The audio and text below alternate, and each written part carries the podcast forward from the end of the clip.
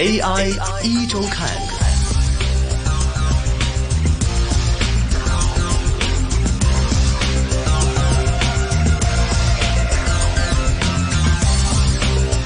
好的，AI 一周刊，AI 一周刊。那每周五的下午呢，我们在人工智能 AI 的环节呢，我们在电话线上现在都是会请到的是粤港澳机器人产业联盟总干事 Debra 来跟我们聊聊相关的话题。下午好，Debra。Hello，大家好，我是 Debra。Debra，我们看到啊，肺炎疫情还在继续，Debra 还是不能够，呃，因为安全问题，还是不能够出现在我们的直播间里。但是我们还是会在电话线上继续来聊有关的话题。那么，其实我们看到肺炎疫情啊，对我们的生活的影响也是方方面面，不光是在我们的生活当中，包括在资本市场上，近来也是看到的一阵腥风血雨。那么市场说变就变。那包括除了在内地疫情严重之外，包括我们看到在外围市场上，欧美啊，发达国。加日韩呢，其实都已经面临到疫情的威胁，并且是日剧严重的一个情况。所以现在我们看到，可能不光是我们之前在内地的民众，大家会觉得我们的生活受到影响。被迫做出改变。现在看到，其实连国外的话，大家也都开始不得不去适应这种疫情之下，我们要改变一下自己原有的生活方式。那么，对疫情的防控啊，必须去做出一些应对了。所以我们看到，其实，在这样的一个生活当中，大家习惯也慢慢慢慢开始了一些改变。所以戴尔今天我们就聊一聊，我们看到新年呃新型肺炎疫情给我们的生活，或者说给我们这个投资一些生活习惯上，具体会带来哪些转变？我们就来聊这些方面的话题吧。对啊，我们常常说呢，科技的发展啊，或是有一些科技的习惯，都是要需要一个契机去启动。没错。那虽然我们不可以，呃，像这次呃新型冠状病毒的疫情啊，我不可以说要谢谢它。可是毕竟呢，这个情况的确让我们在生活的习惯上面呢是做出了一些改变。嗯。那像我们啊内地啊之前的疫情其实已经逐步受控了。那在国内呢，呃，虽然呃已经呃那个增加的受感染的人数呢，已经每天都减少，嗯，可是毕竟我们现在在这个全球一体化的环境下面，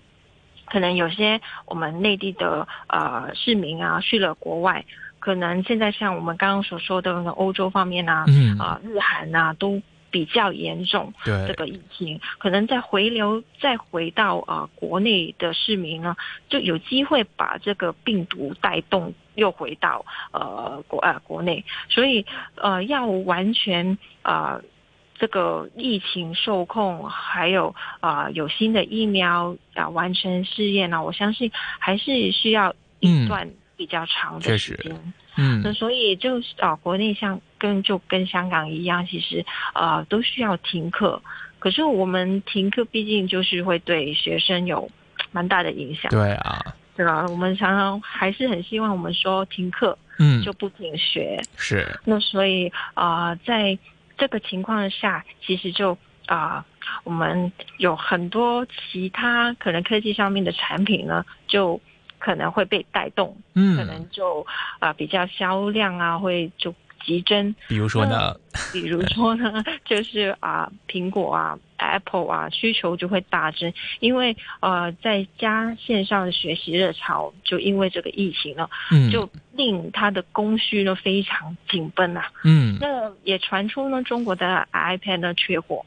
那而且苹果呢也要求呢代工厂增产两成，可是呢。毕竟，就是疫情还是没有完全对稳定啊，所以还是在这个增产呃上面呢，还是有一个阻碍。那根据日经新闻十一日报道呢，因为冠状病毒啊的扩散呢，导致中国各个呢学校都纷纷停课，是那导致呢用在家学习的 iPad 需求增加，陷入缺货。呃，苹果中国线上商店呢，截至。三月十一日，容量一二八 GB 的十点二寸 iPad 出货要等四周，哇，一个月哇！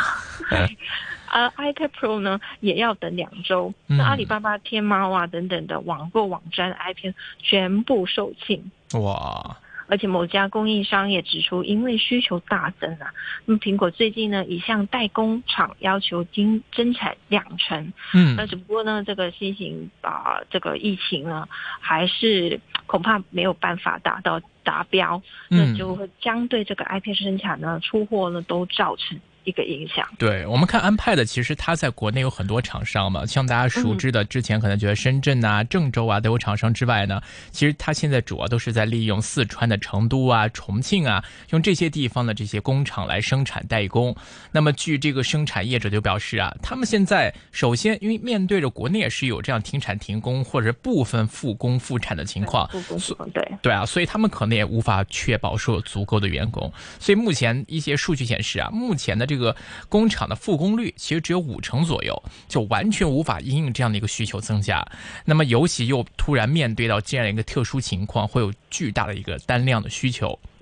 而且我们看到，其实也是恰恰就是因为这个内地方面的关系。之前我们在说，呃，苹果的一些股价出现大跌，大家会觉得说苹果今天要降出货量，那就是因为说你整个手机零部件不光是我工厂生产进度复工率低，那我零部件方面，我的摄像头模组、我的屏幕的玻璃的生产，或者说我的一些芯片组的一些设计跟组装，那这些整个全行业都是受到影响的。就甚至说，如果说我这间厂商我。是百分百复工，但我都没办法做到，为什么呢？因为我的供应链提不到，我的复工组合工厂我人齐了，我可以全力生产了，但是我的供应链过不来。我平常能到一百万的货，现在只有五十万甚至三十万更少的货，那我即便人复工了，我这个巧妇难为无米之炊啊。所以我们看到，而且尤其还是在一个因为疫情的关系，导致大家需要把我们的传统授课方式由之前的这样的教室上课的方式变成互联网平台，同时是需要搭载这种电子设备的这样的一个。方式来进行授课，令到这种电子设备需求剧增的一个时候，我同时还要面临着这样一个 呃部分复工之下带来的一些供应链紧缺的情况，所以大家可想而知，这个对于整个行业来说的供应压力，那确实肯定是存在一定很大的影响的。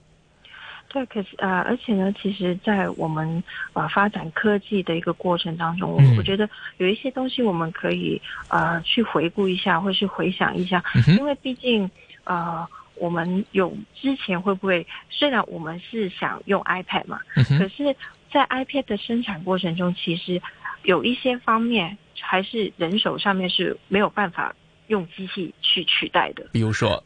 对，就是一些小部的零件，所以为什么会造成啊？如果生产上面没有员工去上班的话，就没法没办法生产。就在我们啊发展科技跟人手方面，就有要要回顾一下，可能就要有一个平衡。嗯，可能像我们今天如果啊上课的时候没有办法有 iPad 的话，那在家。去学习的时候，会不会有其他方面，啊，去可能在家长上面，除了给 iPad 他我自己去学习之外，可能回归到基本上面，可能啊人与人之间的沟通，或者是人与人之间的授课，嗯。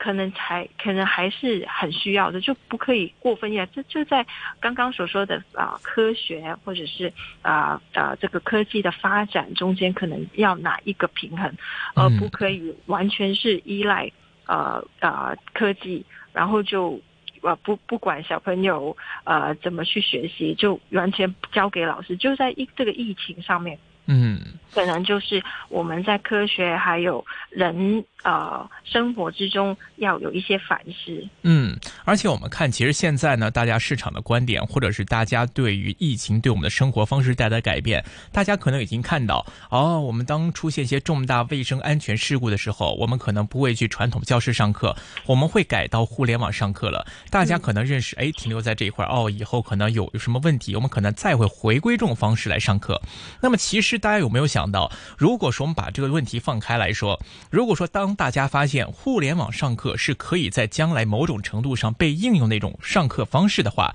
那么另外一方面，那我在面对这样的一个生产的一些相关教学用品的这样的一个过程上，我能不能尽量做到在面对这样重大安全事故的时候，保证一个安全稳定的流水线，不会因为重大。卫生安全事故，令到没有工人生产的情况下，也可以保证到一个出货量、供应链的稳定。哎，这个会不会将来无论厂商也好，或者是流水线的研发也好，大家会去思考的一个问题呢？或者我们再反过来说，大家除了看到这些硬件、手机零部件的这些影响之外，我们再反过来想一想，那如果说把互联网教育这个话题再抽出来说的话，会不会有越来越多教育企业会增加在互联网教育方面的投入？我们的教材会不会越来越多互联网的版本，或者说我们的一些教材编制的工具，或者说我们这些审核的一些标准，或者说是我们一些相关的互联网教育的一些规范，也会慢慢出来。那这一块又会带动哪些相关教育行业当中的企业，他们的一个转型？哪一家在互联网教育的转型比较快？它同时能够提供到更多互联网教育的配套，那会不会将来获得更多的一个市场份额？其实这一块可能也是一个危，也是一个机。那可能会给行业当中带一些洗牌，也因为这样的一个教育方式、生活习惯的改变，令到大家开始一个重新的一个竞争。其实这个可能也是我们的更加要去广阔的去想一想。那么它其实不仅仅是单纯的只是说把课本从我们的书纸变成了 iPad，其实潜在影响、衍生影响，我觉得还是蛮大的。对，我觉得可能像按刚刚阿龙所说的，嗯，呃。这个呃，平板电脑可能变成以后我们不只是学习上面的必须，可能在工作上面的已经一早就变成是我们的必需品。对。那在可能啊，我们以前就一定会，我们不一定会去买书嘛，嗯，我们去可能去去图书馆去借书。对。那可能相关的机构就可以啊去想一想，可能我们有一些租借啊平板电脑的一些商店。那所以，如果他们本身啊就已经有一定的存量，嗯，那在这种情况之下，可能每不是每一个家庭都有能力负荷或者负担一个平板电脑。那可是在这个租借的，可能在开发另外一个 一个新的传呃全新全新的一个呃商业活动，对，就可以去租借一些 iPad 啊，或者是呃一些教具啊，对，就可以让。呃，没办法呃去买到，是，因为它基本上会有一定的存量嘛，它是不断的重用，然后也可以不断的更新它里面的硬件或是软件，对，那就可以让呃更更这个情况，或者是因为这只是我们现在之前没有办法预料的。可是就是因为那个情况，我们可以去发展这个商业的活动。对，戴夫尔这里启发到我了，因为其实大家用开智能手机，大家会知道，其实这些手机的一些内容订都会有个订阅的功能。那有的订阅呢，可能是说，比如我们订杂志，我可以指定一年、指定两年、指定半年，或者一些歌曲，我可以买它永久的收听权。这个是目前很多在内容订阅方面提供的一些消费的方式。所以，像教材，那我们可以说，我们不用去租借 iPad 这些工具，那我可以订阅一个内容，比如说我订购了 Debra 老师的课程，我可以买它每个月的更新，我可以买它每年的更新，或者是要买它永久的阅读使用权。那这个其实也是将来可能教材发行出版方面大家会寻求的一个方式，因为我可能我只要读三年书就好了，我只买三年，我之后就不需要不用不看了。但有的学生说啊，我觉得这个课程或者是初中高中某种教育，将来对我终生会受用，那我会愿意去买它永久的使用权。那这个可能也会加的一种方式，或者说我们接受了互联网这种视频教育、这种远程教育的话，那慢慢的会不会有企业，大家也开始因为疫情的关系，开始接受远程视频会议了？那么这个对于一些企业来说，它可能会节省一些差旅的费用。我可能不再需要说跟远程的一些同事进行开会的话，我不用他们飞过来，我不用去订机票，不用订酒店，不用订一些这个那些酒店餐饮的开销。那这个对企业来说，本身也是省了很大一笔钱。那现在我们不是说这种情况没有，但可能是说通过疫情的关系，令到大家开始接受、适应了这种方式。那可能会不会令到大家的企业的效率更高、成本更低？那么其实对于企业的盈利、毛利的增长，哎，其实也都是有贡献的。所以，我们现在大家可能大家只是停留在说，哎呀，疫情可能改变我们的生活方式，但是不妨往深远的地方想一想，说不定疫情给我们带来的一些方方面面的改变，会给我们的生活带来更多更大的一个变化，在我们的投资市场上，可以去循着这样的逻辑去寻找到更多的一个投资机会。好的，那么今天节目时间到这就差不多了，感谢各位的收听，也感谢 Debra 跟我们的分享。那我们下期节目时间再会，拜拜，拜拜。AI 一周看。